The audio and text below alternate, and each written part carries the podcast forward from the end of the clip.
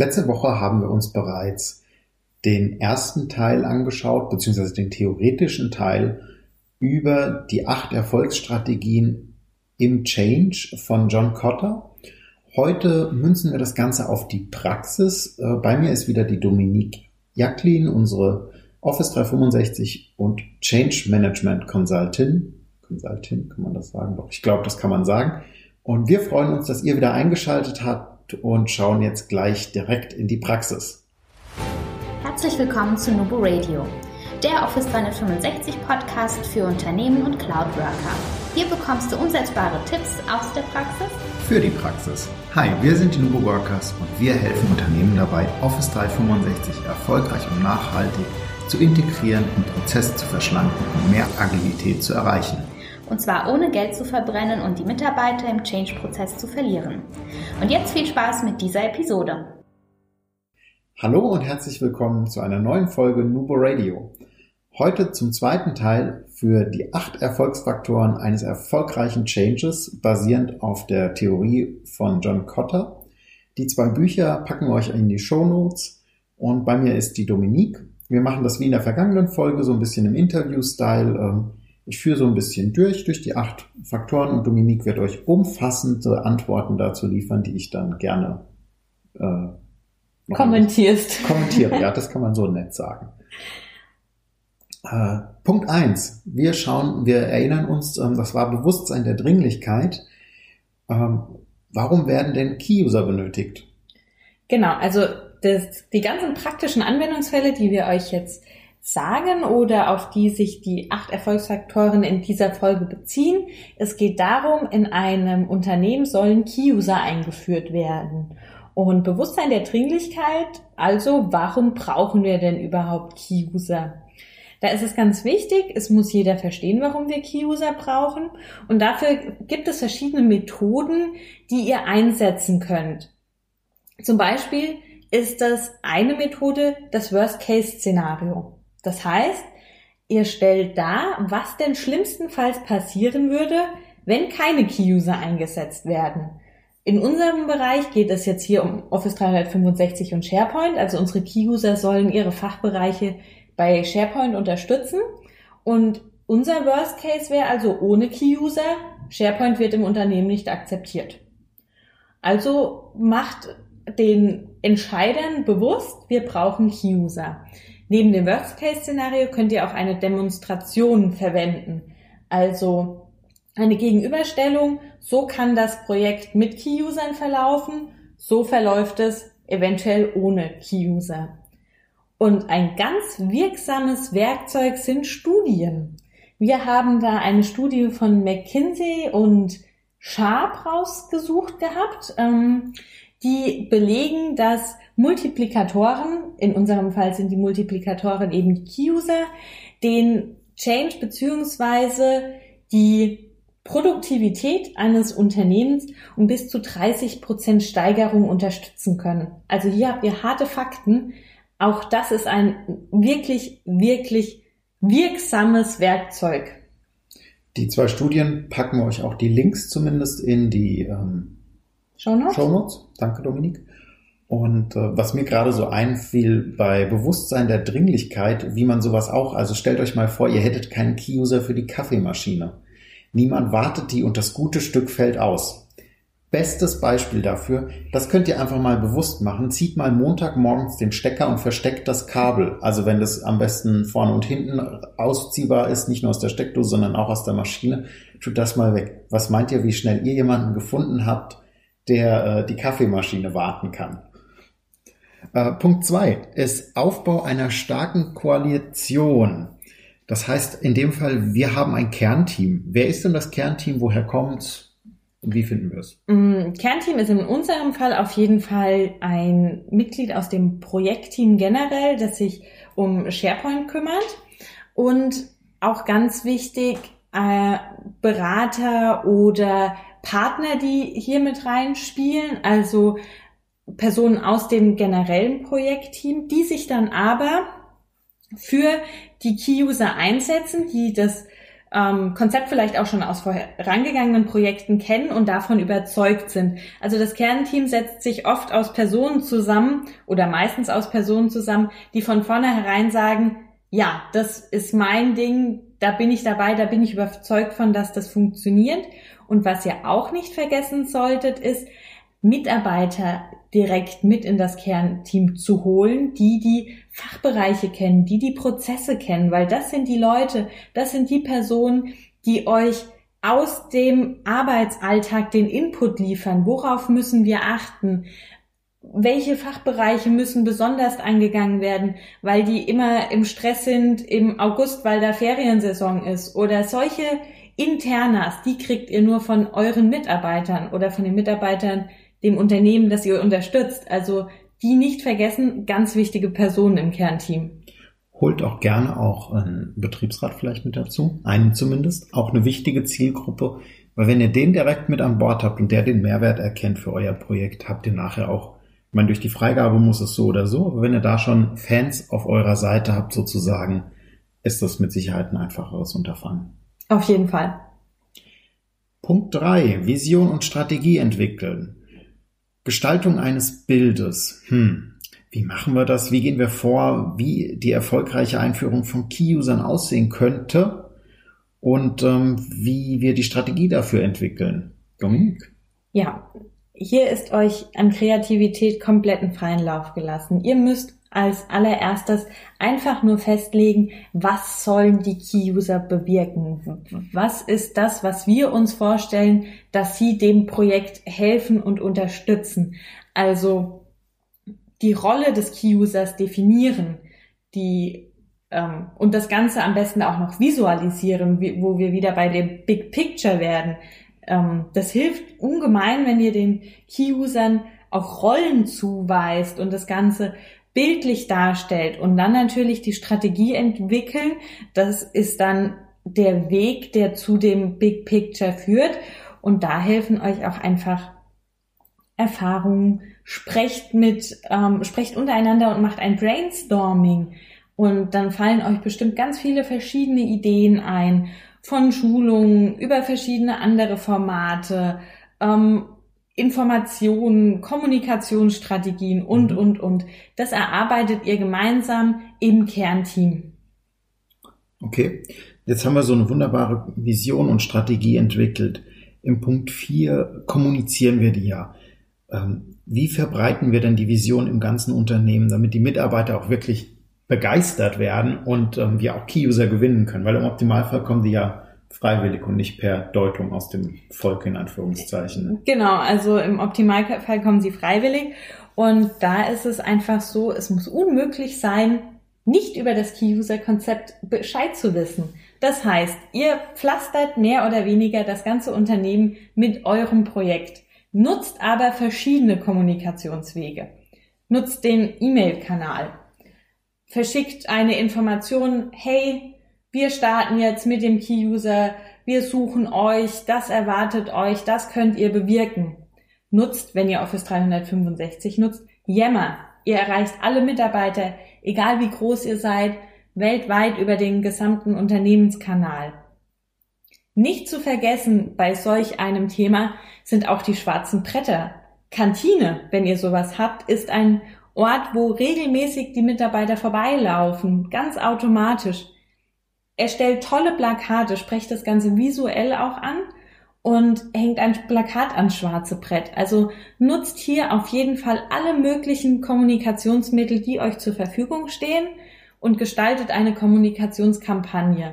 Und ganz wichtig ist auch wirklich, das visuell und verständlich aufzubauen. Also versucht auch hier einen Wortlaut zu finden, den eure Mitarbeiter verstehen. Passt euch hier der Kultur eures Unternehmens an. Mhm.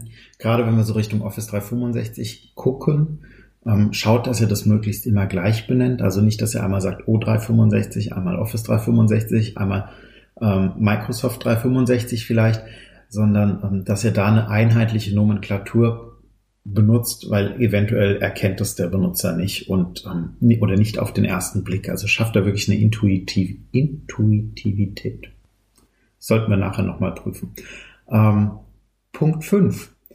Wir gehen Richtung äh, Schulung, Kompetenzen aufbauen, war das in der Theorie gewesen. Das heißt, Dominik, wie, was, was machen wir denn mit, äh, mit Key-Usern? Also wie vermitteln wir den Wissen? Äh, fragen wir das vielleicht auch ab? Also machen wir eine Mini-Zertifizierung draus? Mhm, auch das haben wir gemacht. Das ist wirklich eine schöne Sache. Also fangt an mit Schulungen, ganz ja, ganz klassische Schulungen im Prinzip, wo ihr Inhalte vermittelt, die gebraucht werden. Also bei Key-Usern ist das in unserem Fall sowohl die SharePoint-Komponente, was das Fachwissen angeht, bis zu einem gewissen Punkt, also bedenkt auch die weichen Themen. Konfliktmanagement ist ein großes Thema und fragt auch hier dann in einem kleinen Test einfach und um Gottes Willen nicht übertreiben. Die sollen hier kein Studium ablegen. Es geht einfach nur darum, das, was sie in den Schulungen gelernt haben, nochmal in einem kleinen Test abzufragen. Baut das Ganze schön auf, grafisch, ähm, baut vielleicht auch die ein oder andere Aktion mit ein oder ein lustiges lustiges Video ist falsch gesagt, aber ein spannendes Video, wo man auch mal schmunzeln kann, das den Kontext wiedergibt. Sowas lockert das Ganze immer auf. Mhm. Punkt Nummer zwei zum Kompetenzen aufbauen. Gibt den Key-Usern die Möglichkeit, in einer Testumgebung das Ganze zu prüfen, zu üben und Sachen auszuprobieren. Dann kann jeder nämlich erstmal, bevor er in die Fachbereiche geht oder auch wenn er aus den Fachbereichen Themen mitbekommt, sagen, ich teste das mal, ich schaue mir das mal an und dann gestärkt und mit dem sicheren Wissen, es funktioniert oder es funktioniert nicht, wieder zurückgehen. Punkt Nummer drei, ähm, Informationsmaterialien bereitstellen ist unerlässlich, weil auch nach den Schulungen werden Fragen aufkommen. Gestaltet eine Plattform, auf der ihr alle Unterlagen ablegt, weiterführende Links bereitstellt, vielleicht auch nochmal Schulungsvideos, die ihr aufgenommen habt, die man sich im Nachgang nochmal angucken kann. Dann sind die Key-User versorgt und können sich immer, wenn sie das Gefühl haben, sie brauchen noch Informationen, diese auch selbstständig abholen. Und last but not least, die Ansprechpartner gebt ihnen die Möglichkeit, sich mit jemandem auszutauschen, am besten mit Mitgliedern aus dem Kernteam, die genau wissen, wie das Projekt läuft wenn da einfach Fragen aufkommen, dass sie jemanden haben, der ihnen wirklich auch Auskunft geben kann, wo sie sich darauf verlassen können und wo sie wissen, ich bin nicht alleine, ich habe hier noch jemanden, wenn wirklich irgendwas schief geht, da kann ich ihn fragen, er unterstützt mich. Mhm. Das klingt soweit schon mal sehr, sehr gut. Also ist auch wirklich wichtig. Der Faktor ist ähm, nicht zu unterschätzen für den, wirklich für den Projekterfolg. Das ist auch so unsere Erfahrung oder auch meine persönliche Erfahrung die letzten neun Jahre. Ähm, Nehmt euch die Zeit für Schulungen, ob ihr die jetzt extern vergebt oder zumindest intern anbietet. Bietet die nicht nur einmal an während des Rollouts, sondern bietet die wirklich kontinuierlich an. Es kommen neue Mitarbeiter ins Unternehmen. Manche Mitarbeiter hatten vielleicht, waren vielleicht auf der Schulung, hatten aber gar nicht die Zeit, das richtig zu verarbeiten. Die waren total im Stress, vor Weihnachtsgeschäft als Beispiel. Oder ähm, vielleicht auch im Sommer Hochkonjunktur, je nachdem, wann eure Hochkonjunktur ist, falls ihr sowas habt. Äh, bietet es denen nochmal an, dass sie vielleicht auch nochmal eine zweite oder eine dritte Runde kommen können, wenn sie das möchten. Weil so holt ihr auch die ab, die dann sagen, ja, aber ich hatte eigentlich gar nicht die Zeit gehabt und äh, ja, das ist schon wieder weg und ich würde jetzt aber gerne, aber jetzt gibt's gerade gar nichts mehr und ah, nur mit Unterlagen, das ist gar nicht so meins. Also guckt da wirklich, dass ihr denen das kontinuierlich anbietet und dann auch ähm, mit denen gemeinsam in die Nummer 6 startet und kurzfristig Erfolge generiert. Weil Veränderungen, die sofort sichtbar sind, ähm, die führen zu Akzeptanz. Genau. Und diese kurzfristigen Erfolge, die sind nicht nur für die Key-User wichtig, sondern auch für euch als Projektteam, weil dann habt ihr direkt das Feedback, unser Projekt läuft oder da können wir noch an der Stellschraube drehen. Wie ähm, Key-User kurzfristige Erfolge generieren können. Das kommt ganz auf ihre Aufgaben an. Also zum Beispiel, wenn wir wieder auf unser SharePoint bzw. Office 365 Thema zurückkommen, das einfach in unserem Projekt die Key-User betreuen, dann ist die Aufgabe eines Key-Users vor allem auch ein Vorbild zu sein und als Vorbild voranzugehen und andere Mitarbeiter zu motivieren und mitzureißen.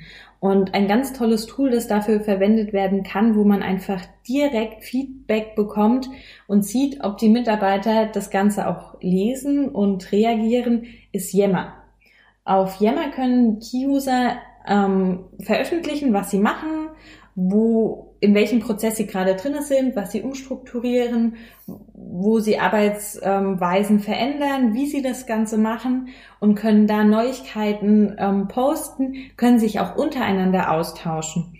Und durch die Reaktion mit einem Like oder einem Kommentar von den Mitarbeitern, einfach die Interaktion, die auf diesen Post folgen, sehen die Key-User direkt, ah, ich bewirke etwas, das gefällt den Mitarbeitern, ich kann daran ansetzen, ich kann daran weitermachen. Oder aber auch, hm, der Mitarbeiter hat jetzt noch eine Frage, anscheinend muss ich da nochmal mit ihm sprechen. Aber auch das kann ein Erfolgserlebnis wieder hervorrufen, wenn ich ihm mit ihm gesprochen habe, ihm nochmal unterstützt habe, ihm geholfen habe. Die Mitarbeiter sind ja dankbar, wenn sie Unterstützung bekommen. Also nutzt diese Tools, um die Veränderungen und die kurzfristigen Erfolge auch später dann zu kommunizieren. Das ist ja auch im Nachgang nochmal eine Sache, wenn jetzt die Key-User-Gruppe aus dem Fachbereich Logistik mal postet, hey, ich habe mit meinem Fachbereich einen neuen Prozess äh, etabliert, wir nutzen jetzt äh, eine SharePoint-Liste mit Flow und der Einkaufsprozess wurde automatisiert und dann das Feedback von den anderen Key-Usern bekommt, also auch die Key-User sich gegenseitig unterstützen. Mhm. Das heißt, wir verändern noch konsequent weiter, äh, womit wir schon in der 7 praktisch von der 6 in die 7 reinrutschen. Äh, oh, apropos Rutschen, guter Tipp. Ähm, wir kommen nachher noch auf den Buchtipp. Äh, Pinguine rutschen ja auch immer durch die Gegend. Ähm, dazu später vielleicht noch mehr nach dem Fazit. Jetzt zuallererst die sieben, also konsequent mehr verändern, also den Veränderungsprozess gar nicht erst anhalten oder wenn ihr denkt, oh, der ist abgeschlossen, gerade dann geht's ja meistens erst richtig los und äh, bleibt da dran, etabliert neue Tools, ähm, holt weitere Mitarbeiter ans Board, an Bord, die ihr überzeugen könnt und äh, wie genau erklärt euch die Dominik. Ja, genau. In dieser Phase ist es vor allem auch wichtig, dass ihr die Zweifler, die es bestimmt auch noch in eurem Projekt gibt, es wäre toll, wenn sie es nicht gibt, aber es ist sehr unwahrscheinlich, dann nehmt euch diesen Personen an und geht gezielt auf diese zu. Die müsst ihr überzeugen, mit denen müsst ihr arbeiten, weil das sind die, die konsequent dann auch weitere Mitarbeiter überzeugen, weil habt ihr einen Zweifler mal auf eurer Seite, denkt sich ein anderer Mitarbeiter, oh, wenn der das jetzt sogar macht, wie oft hat man das, dass da so graue Eminenzen, wenn man die mal gepackt hat, ähm, das Ganze wie Dominosteine plötzlich umläuft. Und das ist wirklich in dieser Phase der Knackpunkt. Hört nicht auf, das Ganze zu stoppen. Mm, hier sind vor allem eben die Key-User gefragt, die dann weiter in kleinen oder größeren Schritten, je nachdem wie bereit die Fachbereiche sind, hier neue Prozesse etablieren, neue Innovationen anstoßen und immer weiter die Mehrwerte den Mitarbeitern vermitteln. Mhm. Wenn wir jetzt zum Abschluss kommen, ähm, wir gehen jetzt in den achten Punkt, Veränderungen im Unternehmen verankern. Das heißt, wir erreichen ja jetzt eine Nachhaltigkeit des Changes. Ähm, wann ist die denn gegeben?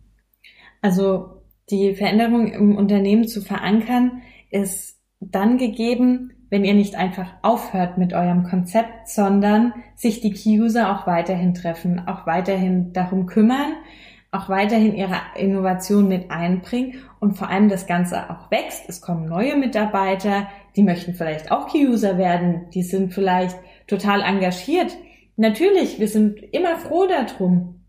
Also der Veränderungsprozess ist dann verankert, wenn eine Normalität entstanden ist. Die mhm. Key-User gehören dazu.